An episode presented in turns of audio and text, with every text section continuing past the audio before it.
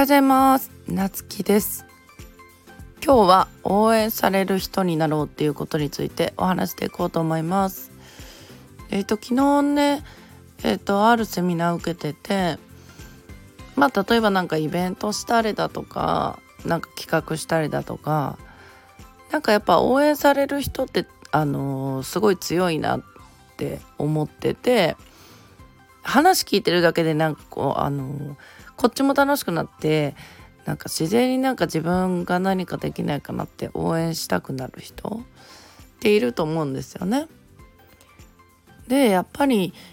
一人でできることってねすごい限界があると思うんでその応援される人ってあの応援されるってことはねあの一人だけじゃなくてまあ集まってくれた仲間たちの 時間も使えるっていうことでまあその力が何倍にもなるじゃないですか。うん、だからなんかそういうあの見てるだけで応援したくなる人話ねそのイベント例えばイベント何か企画してやるにしてもなんかそのね話聞いてるだけでなんかこっちまでワクワクするようなイベント企画できる人とか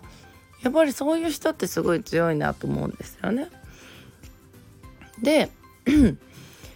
あの誰でもやっぱりそういうことってねできると思うんで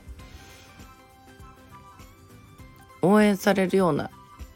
人になろうっていうのはねすごい大事な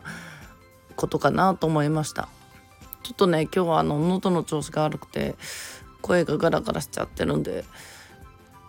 この辺で終わりたいと思います。それではまたお会いしましょう。